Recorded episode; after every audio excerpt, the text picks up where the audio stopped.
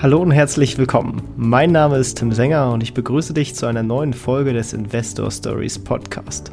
Erfahre von anderen Investoren, wie sie gestartet sind und welche Erfahrungen sie auf ihrem bisherigen Weg gemacht haben. Lass dich von ihren Geschichten, Strategien und Vorgehen inspirieren und schreibe deine eigene Investor Story. Diese Folge wird dir präsentiert von unserem Partner extraetf.com.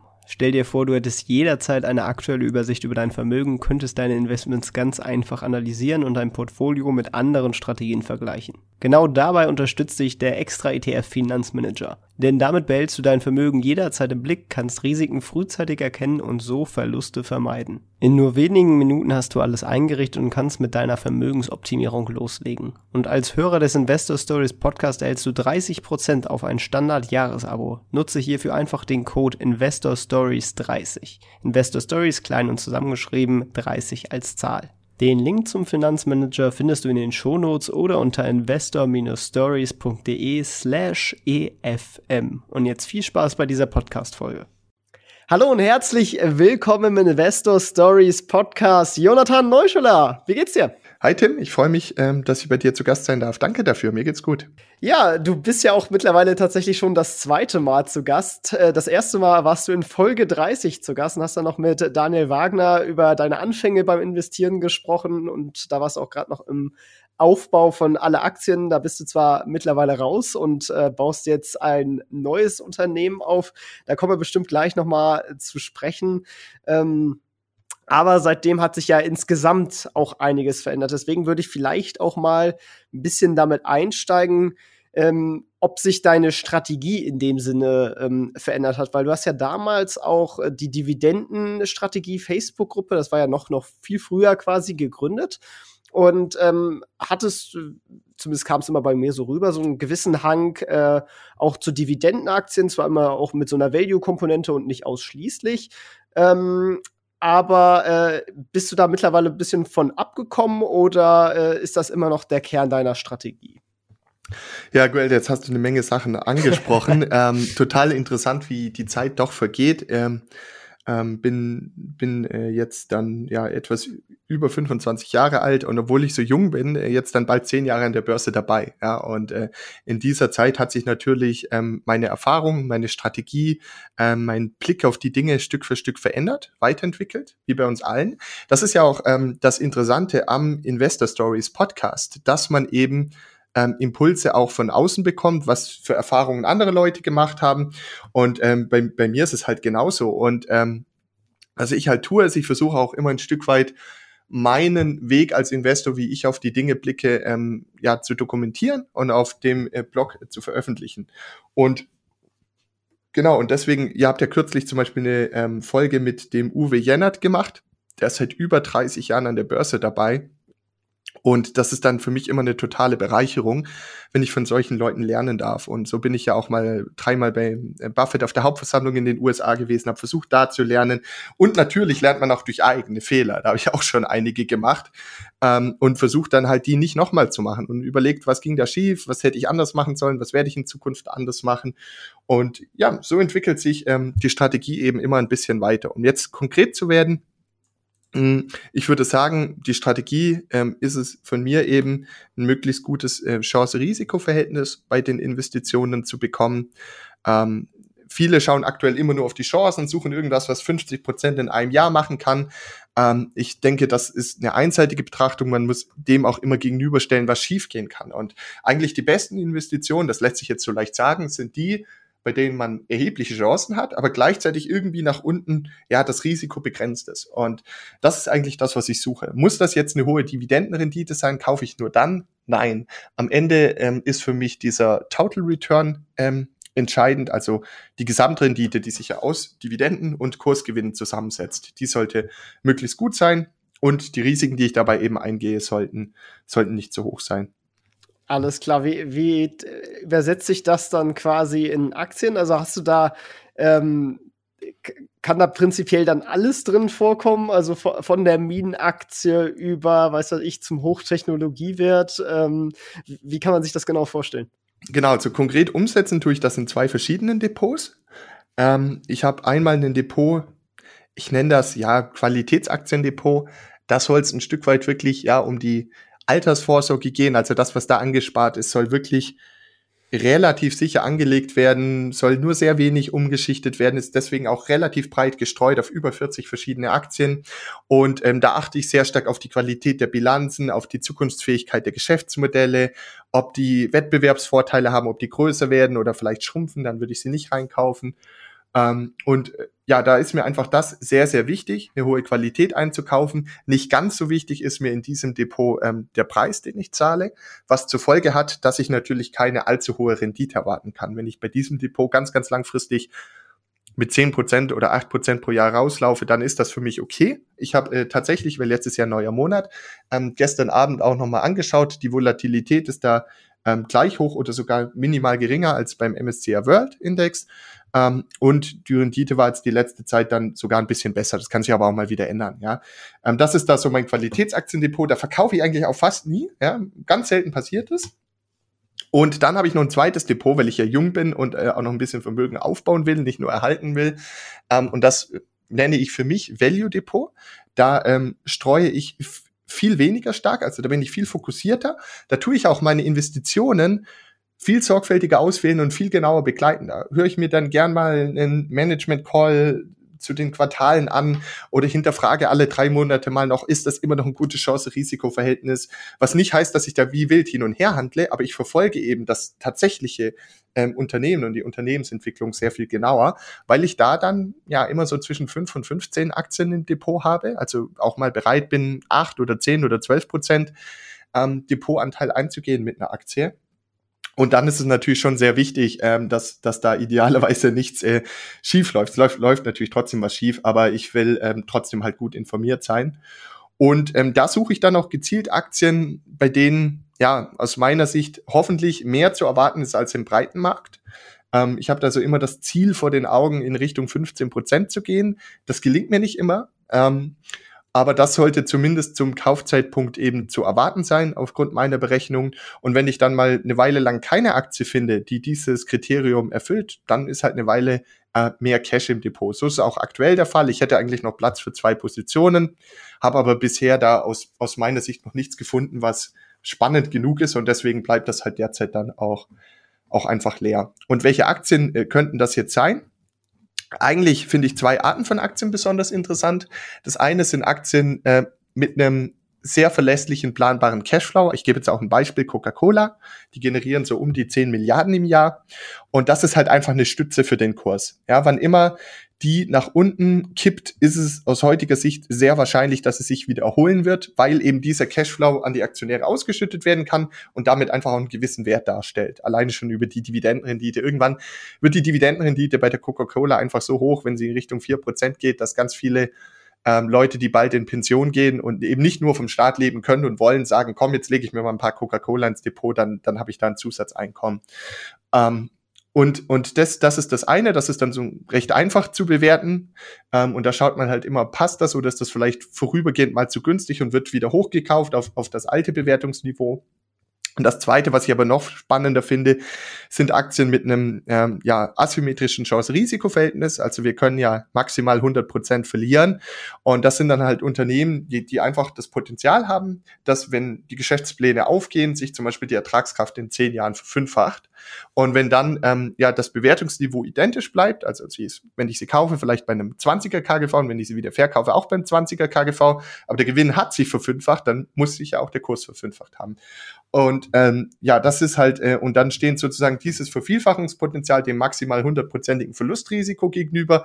Und dann begleite ich halt gerne, ähm, versuche ich solche wachstumsstarke und äh, in der Regel aber schon profitable Unternehmen eben zu identifizieren, zu einer angemessenen Bewertung zu kaufen und dann ähm, über einige Jahre zu begleiten. Das, das sind so die ähm, beiden Depots und die beiden Arten von Aktien, die mich interessieren. Und ich verstehe auf keinen Fall alle äh, Sektoren und alle Branchen. Ganz oft ähm, Gebe ich auch einfach zu, habe ich auch heute wieder auf Instagram gemacht, dass ich, äh, wenn ich mir was anschaue in ein paar Stunden, dann gibt es irgendeine kritische Überlegung und dann komme ich, verstehe ich das nicht. Ähm, ja, und dann, dann komme ich nicht weiter und dann sage ich auch, dann ist es okay. Dann springe ich eben erstmal zur nächsten Aktie, weil das nicht mein Kompetenzradius ist. Und dann schaue ich mir eben die nächste Aktie an. Ähm, also ich bin definitiv keiner, der irgendwie Intel oder Nvidia oder AMD einschätzen kann. Mir ist das viel zu schnelllebig ähm, und ich weiß doch nicht, wer da jetzt in drei Jahren wieder führend ist. Äh, es gibt Leute, die wissen das wahrscheinlich, weil sie genau aus der Branche kommen, das ganz genau verfolgen. Ähm, aber ich verfolge halt die Dinge, bei denen ich denke, dass ich sie äh, besser verstehen kann. Okay, ja. Wie konzentriert bist du dann da unterwegs? Also versuchst du dann auch nur eine bestimmte Anzahl an Unternehmen äh, im Portfolio zu haben, um halt eben auch dieses Risk-Return-Verhältnis jeweils zu optimieren? Weil wenn man sich ja zu sehr diversifiziert, dann geht das ja auch irgendwie meistens flöten. Exakt, genau. Also in dem, in dem ersten Qualitätsaktiendepot, wie gesagt, über 40 Werte. Ähm, da da habe ich gar nicht die Ambition, äh, viel, viel mehr oder überhaupt mehr als der Markt zu holen. Das hat jetzt die letzten Jahre geklappt, aber das muss da nicht klappen. Ähm, bei, bei dem Value Depot ist das natürlich schon das Ziel und deswegen muss ich auch fokussiert arbeiten, weil sich einfach nicht genügend Gelegenheiten finden, die so vorteilhaft sind. Und äh, deswegen, ich habe es ja vorhin gesagt, fünf bis 15 Werte. Ich glaube, aktuell bin ich bei 10 oder 11. Und ich will aber auch nicht, dass die Situation entsteht, dass das Depot irgendwie zu einem Viertel oder zur Hälfte von einer Aktie abhängig ist. Weil wenn das dann schief geht, die Überlegung, dann bin ich sozusagen 50 Prozent hinten. Da muss ich ja im gesamten Depot wieder 100 Prozent Performance machen, nur um wieder auf den Einstand zu kommen. Und dann kannst du einfach so viele Jahre auf einen Schlag zurückgeworfen werden, dass es das dann nicht mehr wert ist. Deswegen ähm, habe ich mir da so ähm, Positionsgrößen von 4, 8 und 12 Prozent gesetzt. Das heißt, bei ja, hoffentlich 15% Renditeerwartung gehe ich eben eine vierprozentige Position ein, bei 20 gehe ich auf 8 und sollte irgendwas mal 25% Renditeerwartung haben nach meinen Berechnungen, ähm, würde ich sogar auf 12% gehen und ähm, Depotanteil und wenn das dann natürlich steigt, dann wird die Position natürlich größer. So, aber beim Erstkauf ähm, bin ich da nicht bereit, eben mehr als die 4, 8 oder 12 Prozent einzugehen. Wenn du jetzt, äh, wie du gesagt hast, noch ein bis zwei Positionen Platz hast, äh, wie hoch ist dann deine aktuelle Cash-Quote im Vergleich zum Depot? Ähm, die ist dann, ich glaube, so bei 16 Prozent, also so zwei, acht Prozent Positionen oder so wäre da noch Platz, genau. Also bist du generell relativ stark investiert, je nachdem, ob man das als stark oder nicht sehen möchte. Ähm, ich, bin, ich bin einfach auch zur Erkenntnis gekommen, dass ich glaube, dass Market Timing extrem schwierig ist, insbesondere für mich. Ähm, und dass ich äh, ja mir nicht einbilde, dass ich das prognostizieren kann. Schau mal, hätten wir den Podcast im März 2020 gemacht und uns so beide überlegt, wo stehen die Märkte eineinhalb Jahre später, also am Jahresende 2021, da hätte ich dir mit Garantien viel niedrigeren Stand genannt, als wir jetzt heute haben. Ja, es ist viel besser gelaufen, als ich je gedacht habe. Und äh, das zeigt auch einmal mehr auf, dass ich sozusagen keine Ahnung habe, wohin der Markt geht. Aber was ich halt eben versuche, ist, ähm, der Aktienmarkt ist ja immer ein Markt aus Aktien. Ähm, was ich versuche, ist schon Aktien auszuwählen, wo ich mit der Bilanz zufrieden bin, wo ich mit der Cash-Generierung zufrieden bin, auch falls die Zinsen mal ein bisschen steigen würden, auch falls die Konjunktur mal ein bisschen schwächeln würde, ähm, auch falls sich die Corona-Geschichten noch weiter hinauszögern würden und wo auch die Bewertung noch nicht komplett ähm, ja noch nicht komplett aus dem Ruder gelaufen ist, weil wenn wenn so eine Aktie ja ans Ende von einem historischen Bewertungsband gekommen ist, also nehmen wir mal an, das ist jetzt nicht so, eine Coca-Cola wäre immer beim 20er KGV und würde jetzt bei einem 40er stehen. So, dann wäre natürlich die Gefahr vorhanden, dass, falls die Märkte allgemein mal korrigieren, dass sie wieder in ihre alte Bewertungsbandbreite in Richtung des 20ers zurückspringt. Und das würde dann eben dem hohen ähm, ja, Depotverlust entsprechen. Und äh, das versuche ich zu vermeiden, dass ich ähm, ja Aktien im Depot habe, bei denen sich diese Bewertungsbänder so stark ausgedehnt haben, dass im Falle von ja einer Börse mit Gegenwind dann das Depot so stark nach unten gezogen wird. Ob das gelingt, wird die Zukunft zeigen. Ähm, aber das ist halt so ja der Versuch. Ähm, also das ist kein Market Timing, was ich betreibe, sondern ich schaue halt, ob die Aktien von der Bewertung noch spannend genug sind, als dass sie weiter im Depot verbleiben dürfen. So ist das eher bei mir. Machst du eigentlich noch Investments außerhalb von Einzelaktien? Nein, ich habe nur Einzelaktien im Depot. Keine Immobilien, kein gar nichts. nee, ich habe einige Immobilien, ähm, also börsennotierte Immobiliengesellschaften tatsächlich. Ähm, aber ja, bei der direkten Immobilie, da, das hat sich einfach nicht ergeben und irgendwie ist mir auch die Lust oder ja, auf, auf die Suche zu gehen vergangen, ähm, weil ich schon immer so ein bisschen ähm, von Zeit zu Zeit den Immobilienmarkt verfolgt habe. Ähm, Baden-Württemberg. Aber was die letzte Zeit, die letzten, insbesondere die letzten fünf Jahre passiert ist, ich war jetzt auch vor zwei, drei Monaten noch mal auf eine Besichtigung in Tübingen. Und mittlerweile ist das eh so, dann bewerben sich da 100, 200 Leute, ja, ähm, gerade in Tübingen jetzt, wo die Studentenstadt ist, 30.000 Studenten, extrem begrenzter Wohnraum und dann ist der Angebotspreis noch fair und dann heißt es aber gleich Bieterverfahren, schauen Sie sich's an, schicken Sie uns ein Gebot zu und was dann am Ende von Preis rauskommt, ist jenseits von Gut und Böse. Also das äh, ist ja, bei mir in der Gegend, wenn ich mir das überlege, was, was für Preise man da zahlt, ähm, da kommst du über die Börse teilweise einfach noch viel, viel günstiger an, an Immobilien heran, ohne Transaktionskosten in der Höhe, ohne die, das Klumpenrisiko, ohne den Verwaltungsaufwand. Ähm, und äh, ja, das Management wurde, wird für dich abgenommen. Aber ja, am Ende muss es natürlich jeder selbst entscheiden und der Immobilienmarkt hängt, hängt auch immer von Gegend zu Gegend ab und ähm, hängt auch immer davon ab, wie viel Kenntnisse man hat. Ja, wenn man jetzt, weiß ich nicht, Makler ist oder extrem viel Erfahrung hat, ein gutes Netzwerk hat in der Gegend, kann es auch sein, dass es noch sinnvoll ist. Aber für mich ist es eben ähm, zum derzeitigen Zeitpunkt nicht sinnvoll. Also zu der Entscheidung bin ich im Endeffekt auch gekommen, hauptsächlich über diese Argumentation vom Verwaltungsaufwand her, weil da habe ich, also ich habe mir eine kleine Wohnung gekauft zum Vermieten und muss sagen, also vielleicht war es auch das große Problem, dass es halt so eine kleine Wohnung ist, die auch relativ viel Durchlauf hat. Zudem habe ich mir da noch einige Probleme mit eingekauft gehabt, aber also da habe ich dann doch lieber auch irgendwie eine Immobilienaktie, die, die mir den Aufwand abnimmt verzichte meinetwegen dann dafür auf den Hebeleffekt und ähm, ja, also im Nachhinein muss ich auch sagen, der Hebeleffekt ist ja auch äh, gar nicht so krass. Also kommt natürlich, wie, wie gut man einkauft und wenn man dann hebelt, dann, dann macht das natürlich extrem viel Spaß. Aber äh, ich habe mal eine DCF-Rechnung äh, auf äh, meine Immobilie angewendet. Ja, und dann bin ich halt auch am Ende beim durchschnittlichen Marktreturn, wenn ich sie nach zehn Jahren direkt verkaufen würde. Ähm, weil das Ding ist ja, du tickst sie ja auch weiter runter und äh, dann wird ja auch immer deine äh, Eigenkapitalrendite immer weniger, weil du ja dein Leverage abbaust. Ja, das ist völlig richtig. Und ähm, dennoch, wie gesagt, es, es kann für andere Leute ähm, sinnvoll sein. Es ist halt immer, ich glaube, das ist halt so super wichtig, dass man sich erst einmal, jeder muss das für sich selbst beantworten, dass man damit startet, wo will ich eigentlich finanziell hin? Das ist immer die Ausgangsbasis. Welche Ziele, welche Träume, welche Wünsche habe ich? Und dann im nächsten Schritt geht es um die Strategie. Wie komme ich am besten zu dem Ziel? Und ähm, da dann ähm, ja nur immer eine Sache zu sehen, kann gefährlich sein. Ähm, insofern schon richtig, dass man auch mal links, mal rechts schaut. Aber bei mir persönlich ist es eben so, dass, dass ähm, aus den eben genannten Argumenten derzeit bei diesem äh, aufgeheizten Immobilienmarkt und äh, mit auf Basis meiner Erkenntnisse und meiner Berechnungen ähm, das eben nicht so sinnvoll erscheint, gerade das Thema mit Immobilien anzugehen. Aber bei anderen Personen, ja, kann das anders sein. Und wer vor einigen Jahren gekauft hat, ich habe vor ein paar Tagen mit einem Freund telefoniert, was der mir erzählt hat, kann ich nur gratulieren, was letztlich rückblickend passiert ist. Der Wahnsinn, was es da teilweise für Preissteigerungen gegeben hat.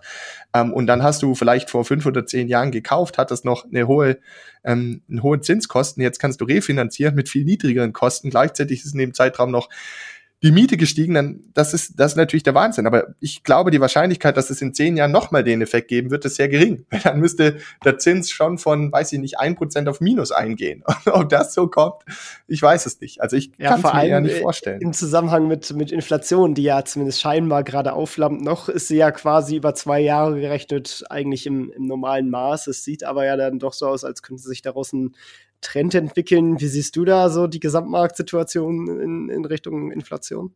Du, ganz ehrlich, ähm, es gibt so viele Einflussgrößen, ähm, die, die, ja eine Wirkung auf die Inflation haben und es ist auch so viel Psychologie dabei.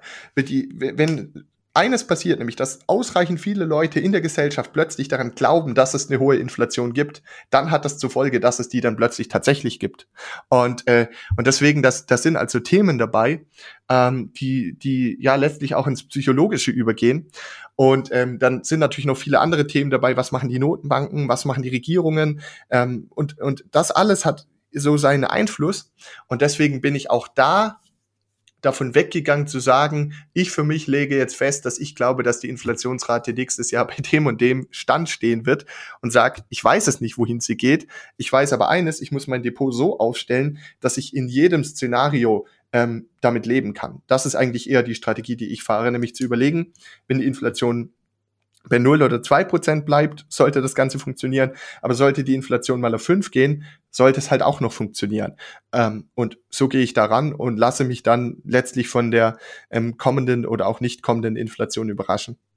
Ja. Jetzt hatten wir vorhin, oder du hattest eben vorher schon so ein bisschen die Zukunft und Ziele angesprochen. Ähm, jetzt würde ich mal auf deine Neugründung Abilitato äh, kommen. Äh, vielleicht magst du mal ein bisschen erzählen, was das ist und was du damit so vorhast. Ja, das mache ich gerne.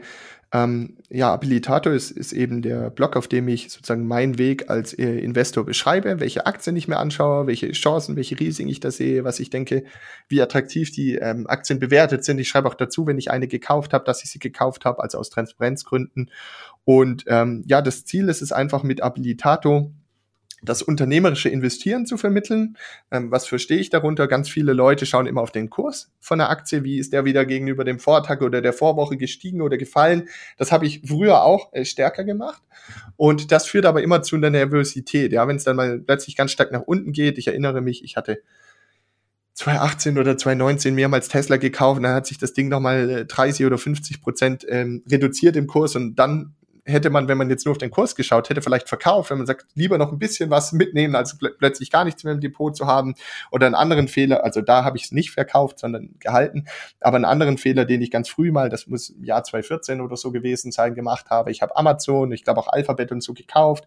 Dann, da habe ich gerade Abitur gemacht und dann ging das innerhalb kurzer Zeit, ich weiß nicht, 50 oder, oder 20 oder 50 Prozent hoch. Ich habe auf jeden Fall als Schüler, ähm, ansonsten habe ich immer Zeitung ausgetragen für sieben bis zehn Euro die Stunde und dann hatte ich plötzlich ein paar hundert Euro durch Nichtstun gemacht.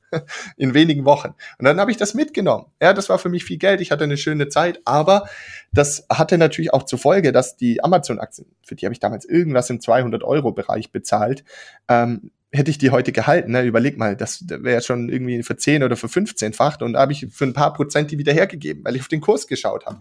Und deswegen auf, auf Basis dieser Erfahrungen ist eben ja meine Investor-Story, dass man wenig auf den Kurs schauen sollte, auch wenn es dazu verleitet, die ganzen neuen Neo-Broker mit Kurs immer in der Hosentasche und mal schnell ähm, in der Arbeitspause da drauf schauen, was wieder sich verändert hat, ist eben zu sagen, hey, dafür sind Aktien äh, dafür haben wir uns das Aktiensystem nicht ausgedacht. Es geht ja eigentlich darum, dass Leute unternehmerische Ideen haben, die brauchen aber Kapital dafür. Und es gibt Leute, die haben Kapital eingespart und wollen, dass das eingesetzt wird. Und, und das ist ja der eigentliche Zweck des Kapitalmarktes, dass Arbeitsplätze geschaffen werden, Wirtschaftswachstum entsteht, Steuern gezahlt werden, Fortschritt entsteht. Und das kann man eben als ähm, Investor begleiten, dass man wirklich sagt, hey, ich glaube, hier gibt es ein gutes Management mit einer stimmigen Strategie, mit einer guten Gewinn- und Verlustrechnung, mit einer soliden Bilanz.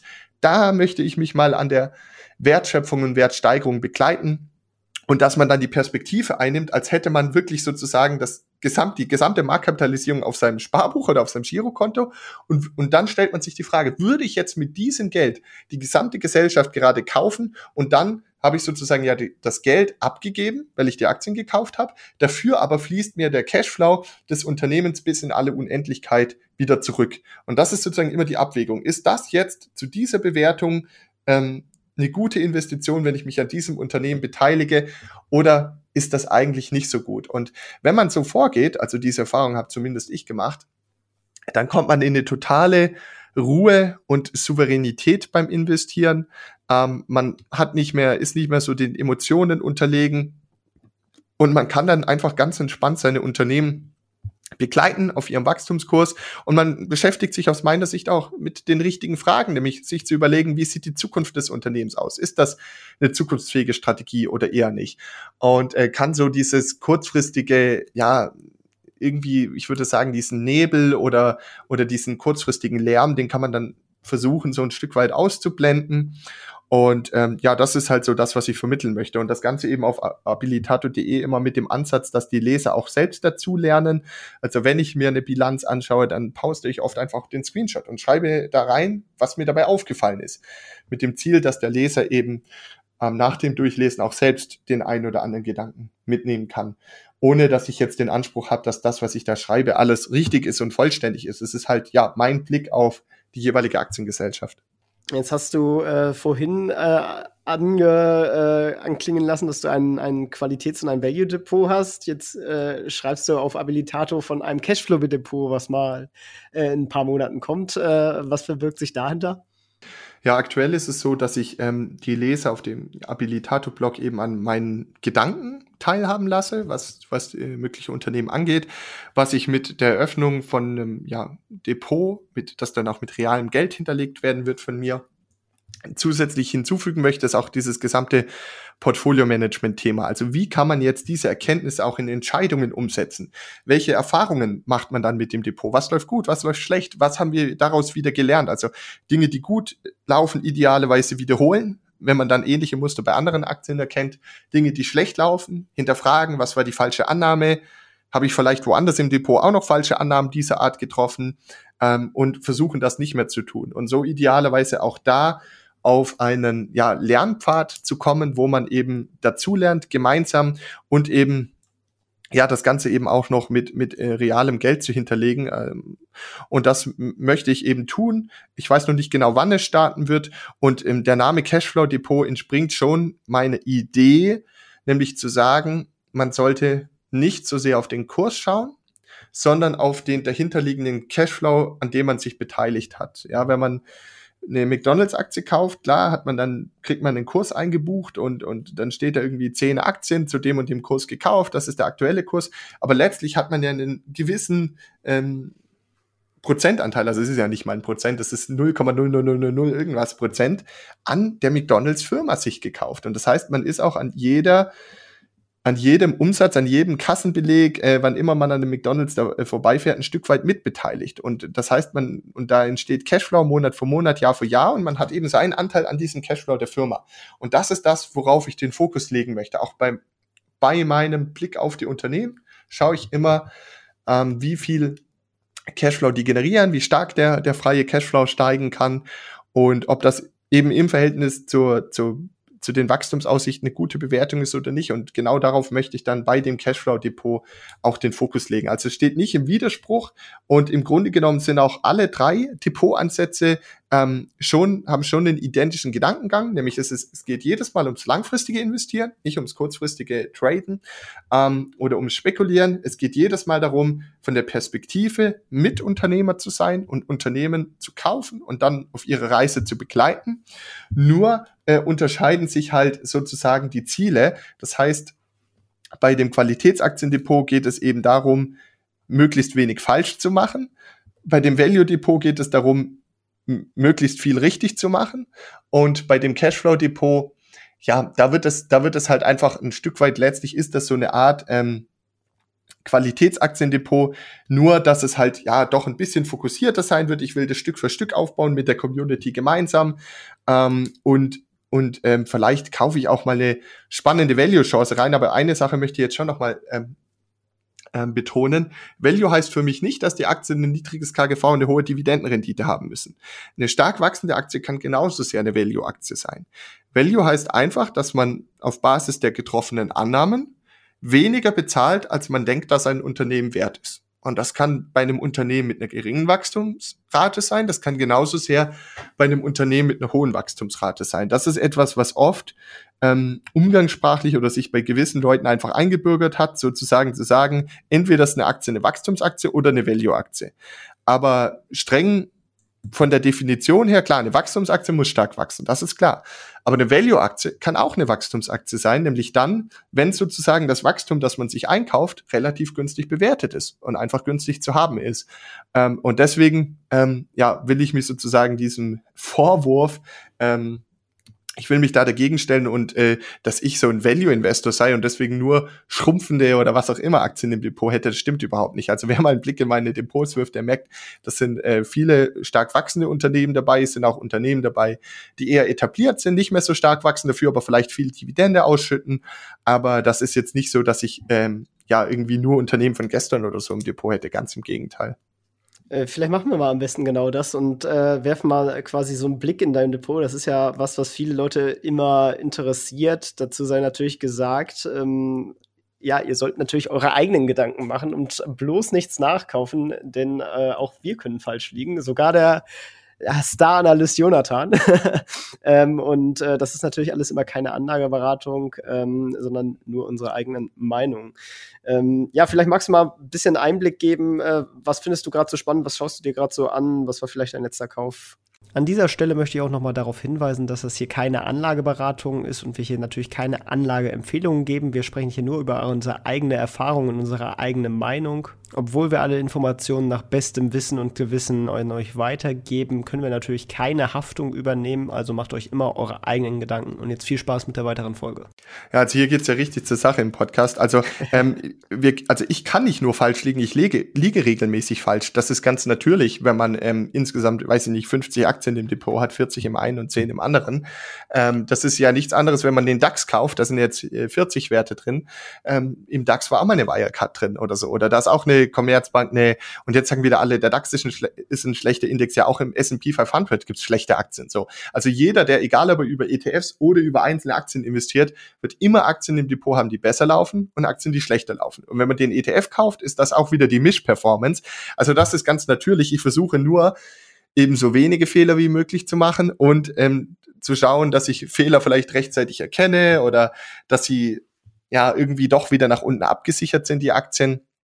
Und das ist halt so der Versuch. Also dass man gar nichts falsch macht, das ist völlig unmöglich an der Börse. Ähm, dafür äh, ändert sich das alles einfach immer zu schnell und zu oft. Aber halt zu versuchen, nicht so viel falsch zu machen. Und vor allen Dingen noch wichtiger, sich so aufzustellen, dass wenn man was falsch macht, dass man nicht wie irgendwie bei Spiel des Lebens oder so zurück oder bei Monopoly zurück auf los muss und wieder von vorne beginnt mit dem Depotaufbau, sondern dass man nur ganz ein bisschen zurückgeworfen wird. Weil wenn man eine 4% Positionsgröße hat und die komplett verliert, weil Wirecard 2.0 kommt, dann ist das eigentlich nur eine halbe Jahresrendite. Das kann man wieder aufholen.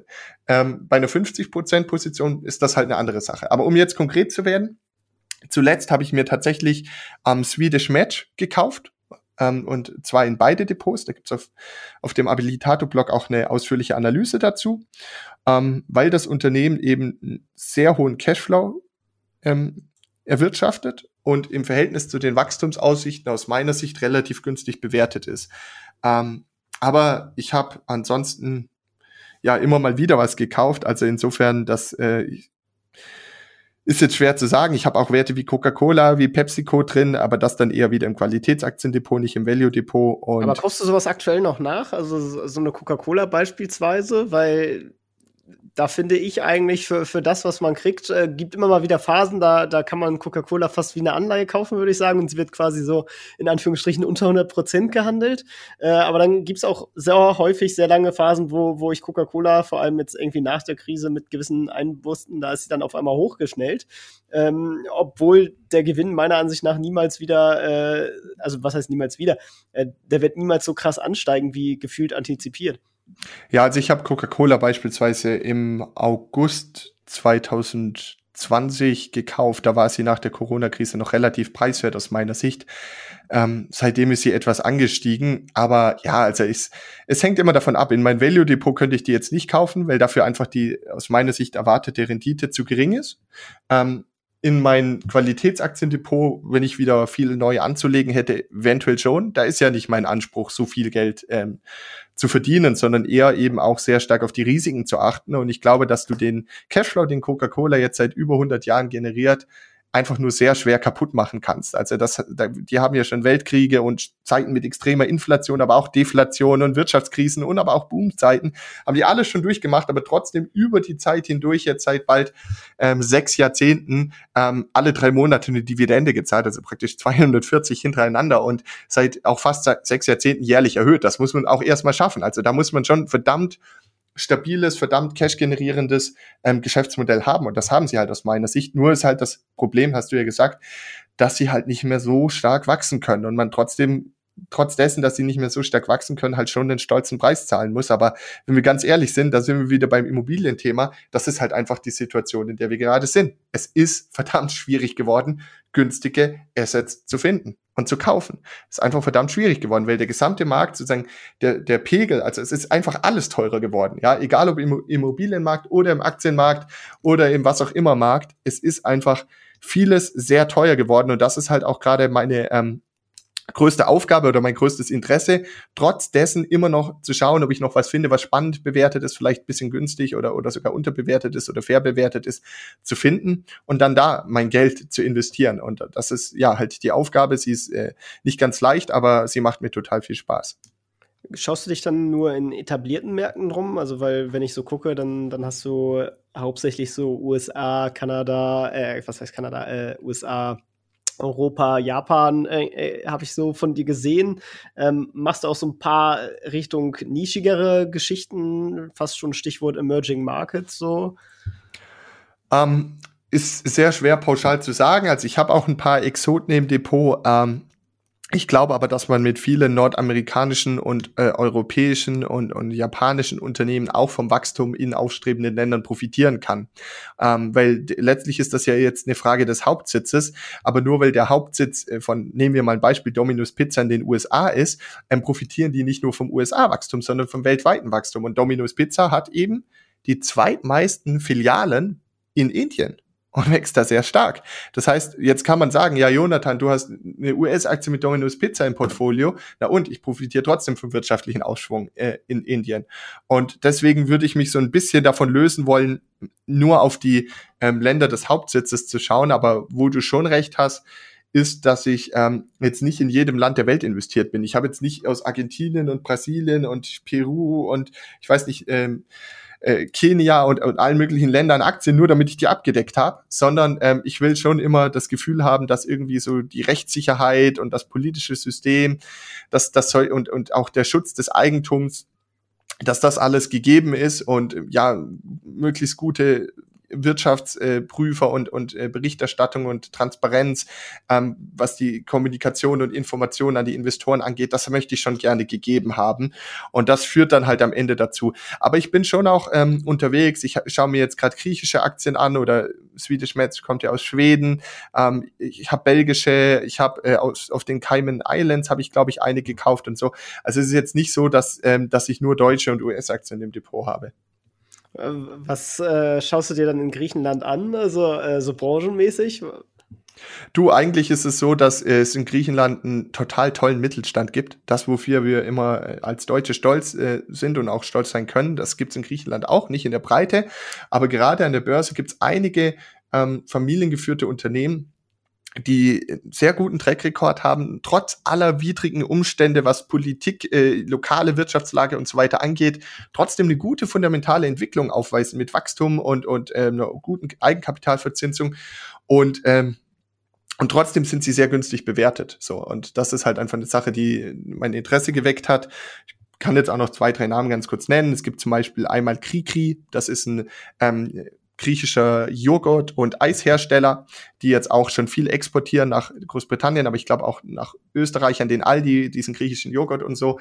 Ähm, das ist recht wachstumsstark, aber vielleicht gerade nicht ganz so günstig. Dann gibt es ein Unternehmen, das heißt Flexopack. Die stellen so Wurst- und Käseverpackungen, die man im Supermarkt dann kauft, so Käse entscheiden. Das stellen die her, das könnt ihr auch exportieren in ganz viele Märkte. Auch, auch die wachsen, glaube ich, zehn Prozent pro Jahr fast und an in KGV von neun oder zehn. Oder dann gibt's mit Jumbo ähm, so eine Art ja, Mischung aus Drogeriemarkt, Spielehändler, ähm, ein Euro-Laden, wobei es ist nicht so billig gemacht und, und Möbelhaus, ähm, riesige Läden, da ist irgendwie ein Viertel der Marktkapitalisierung in Net Cash, kein Cent Schulden, riesiges Immobilienvermögen, ähm, das kriegst du auch mit sechs Prozent Dividende und irgendwie zum 12er KGV oder so. Also da gibt's verschiedene ähm, Geschäftsmodelle, die, die fundamental erstmal spannend sind. Man muss jetzt natürlich genau schauen, ist die Bewertung wirklich günstig genug, sind die Wachstumsaussichten wirklich gut genug, aber vielleicht stelle ich da in den kommenden Wochen auch mal was ähm, auf dem Blog vor. Finde ich auf jeden Fall spannend. Gerade bei Griechenland hätte ich jetzt auch gesagt, da, da hast du halt oft mal auch diesen Case, dass da irgendwie ein, ein großer Investor dran ist, also die, die große Familie, die dann irgendwie äh, das in eine bestimmte Richtung steuert, die, die nicht zwingend jetzt, sage ich mal, als Value-optimierter, äh, also Shareholder-Value-optimierter äh, Anleger da Gutes. Ähm, plus, du hast ja auch so ein bisschen, wenn auch zum Glück in relativ kleinem Maß, dieses ganze regulatorische Risiko, wo du ja auch gesagt hast, dass du es nicht gut findest, denn auch da dachte ich direkt so, ja, dann, dann scheidet China trotz günstiger Bewertungen wahrscheinlich bei dir aktuell auch aus, ne? Ja, richtig. Also ich habe im Januar meine letzten Alibaba-Aktien irgendwie 230 Euro oder so verkauft, weil da ging das schon mit dem Verschwinden vom Jack Ma los und da habe ich schon gesagt, das kann, das hat nichts mehr mit Eigentum zu tun, aus meiner Sicht. Ähm, das ist, äh, also ich glaube, es hat noch nie funktioniert, den Kommunisten Geld zu geben. Und es gab einige Jahre lang die, die Hoffnung zu sagen, die öffnet sich mehr und mehr Richtung Marktwirtschaft, Richtung Eigentum und, und so, aber irgendwie erkenne ich gerade die gegenteilige Richtung. Und deswegen, das schaue ich mir jetzt auch aus Prinzip gerade gar nicht mehr an. Ich meine, in den letzten Tagen gelesen zu haben, dass von irgendwie 70 chinesischen Milliardären irgendwie schon über 50 verschwunden, äh, ermordet oder was auch immer sind. Äh, und das sind also erschreckende Nachrichten. Und ich hoffe für die ähm, chinesische Bevölkerung, ich bin mal mit, mit meinem äh, Studiengang dort auf einer Studienreise gewesen, dass dort alles friedlich, friedlich bleibt und ähm, ich hoffe auch, dass, dass unser Weltfrieden ähm, gewahrt bleibt. Ähm, aber es scheint schon, ja, verschiedene Dinge zu geben, die gerade sehr schwierig sind. Das ist auch eine Phase, die wir ähm, in den USA und in Europa hat, nämlich die Umstellung von einer ja rein produktionsgetriebenen Wirtschaft, ja, wo es bei uns mit Kohle und Stahl und so und Autobau, das war ja in, in den USA im Rust Belt äh, um Detroit herum, heißt jetzt ja Rust Belt, weil da vieles verrostet und die Leute da wegziehen. In Deutschland auch viel im Ruhrgebiet, ne? Und dann ändert sich die Wirtschaftsstruktur mehr in Richtung Dienstleistungen und so. Und, und das zu schaffen, da diesen Übergang auch in der Bevölkerung mit den Arbeitsplätzen, der aufkommenden Arbeitslosigkeit, das ist richtig schwierig.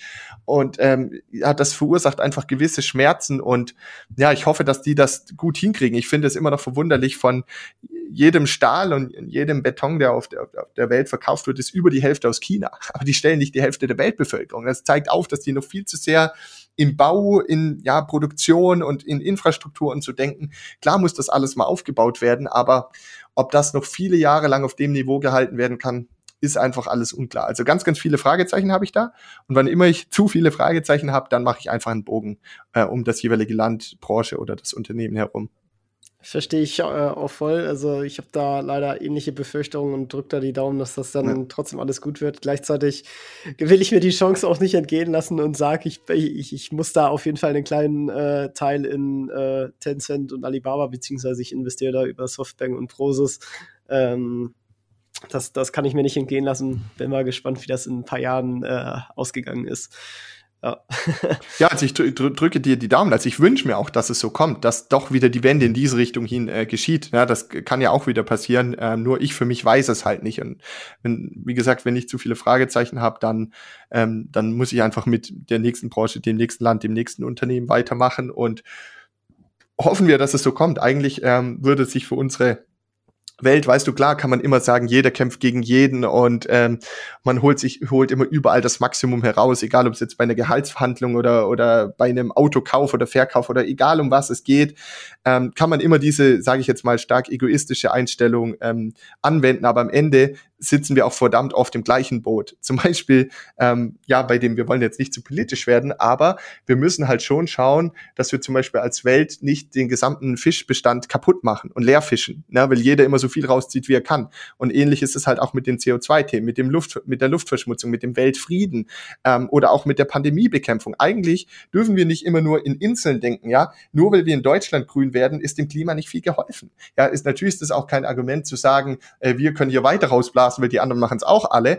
Aber am Ende ist es so, wir haben alle ein weltweites Klima beispielsweise. Und deswegen müssten wir eigentlich unsere viel größere Impact, unser viel größerer Beitrag, den wir zum Beispiel als Deutschland leisten können, wäre zu überlegen, welche Technologien können wir entwickeln und in Masse herstellen, die einfach von der Technologie, den klassischen konventionellen Technologien überlegen sind und deshalb von, ähm, ohne dass es irgendwelche Verbote und Regulatorik und so weiter bedarf, sich weltweit stark verkaufen und damit ihren Beitrag leisten, dass weltweit die Emissionen runtergehen. Und das ist etwas, wo wir einen unglaublichen Beitrag auf die Welt ähm, haben könnten und gleichzeitig Arbeitsplätze schaffen könnten, wachsen könnten. Und da gibt es auch viele Beispiele. Beispielsweise bei der ähm, Heiztechnik und, und Klima- und Lüftungstechnik ist Deutschland unglaublich weit, was, was das Thema Wärmepumpen und so angeht. Und da gibt es aber auch ganz viele andere Nischen. Und ähm, das ist halt eigentlich eher das, was ich hoffe, dass wir mehr zusammenarbeiten und bewusst werden, dass wir verschiedene globale Probleme haben, wie die Pandemie.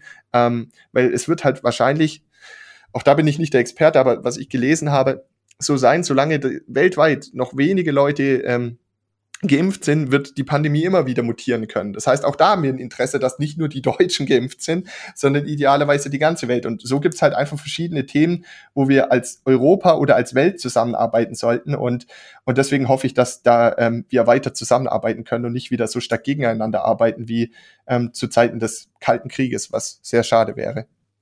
Ja, das war doch äh, runde Abschlussworte, würde ich jetzt fast sagen. Ähm, vielleicht würde ich zuletzt noch fragen, ähm, ob du noch eine Buchempfehlung für, für unsere Hörer hättest. Was hast du so in den letzten drei Jahren gelesen, was dich extrem nach vorne gebracht hat? Boah, unglaublich viel. ähm, ich, also was ich persönlich extrem inspirierend immer finde, ist die Gedanken von äh, Nassim Taleb aufzunehmen und sich mit denen zu beschäftigen. Ähm, gibt es natürlich auch in Videoform auf YouTube, gibt seine Bücher. Ähm, er ist auch auf Twitter sehr aktiv, also für die tägliche kurze Inspiration, immer so häppchenweise. Ähm, Finde ich es unglaublich interessant, ihm zu folgen, ähm, weil er insbesondere das Thema Denken über Risiken äh, und in Szenarien, was könnte alles schiefgehen, wie kann man sich darauf vorbereiten, wie geht man damit um, das eben sehr, sehr gut äh, vordenken kann und einen dabei inspirieren und bereichern kann. Sehr gut. Ist natürlich in den Shownotes verlinkt, ebenso wie deine ganzen Social Media Kanäle, habilitato.de und äh, alles, wo man dich so finden kann. Ja, und jetzt bleibt mir nur noch zu sagen, vielen Dank, dass du dabei warst im Podcast. Hat mega Spaß gemacht, waren echt eine Menge tolle Themen dabei. Ich glaube, da konnte wieder jeder was für sich mitnehmen und ja, vielen Dank. Danke dir für die Einladung und äh, weiter viel Erfolg mit dem Podcast. Danke. Bis denn. Ciao, ciao. Ciao das war's auch schon wieder mit dieser Podcast-Folge. Ich danke dir ganz herzlich fürs Zuhören. Wenn dir der Podcast gefallen hat, würde ich mich sehr freuen, wenn du ihn mit einer Bewertung auf iTunes unterstützt. Außerdem möchte ich dich gerne dazu einladen, der Investor Stories Community auf Facebook beizutreten. Hier hast du einen Austausch mit Gleichgesinnten und professionellen Investoren, die selber ihren Weg in die Freiheit der Finanzen gegangen sind und von ihnen kannst du lernen oder auch selber andere Leute bereichern und zudem ist dort Feedback zum Podcast immer willkommen. Um ganz schnell dorthin zu gelangen, kannst du auch einfach investor-stories.de slash community eingeben. Ich freue mich, wenn du auch beim nächsten Mal wieder dabei bist. In diesem Sinne, alles Gute, dein Tim.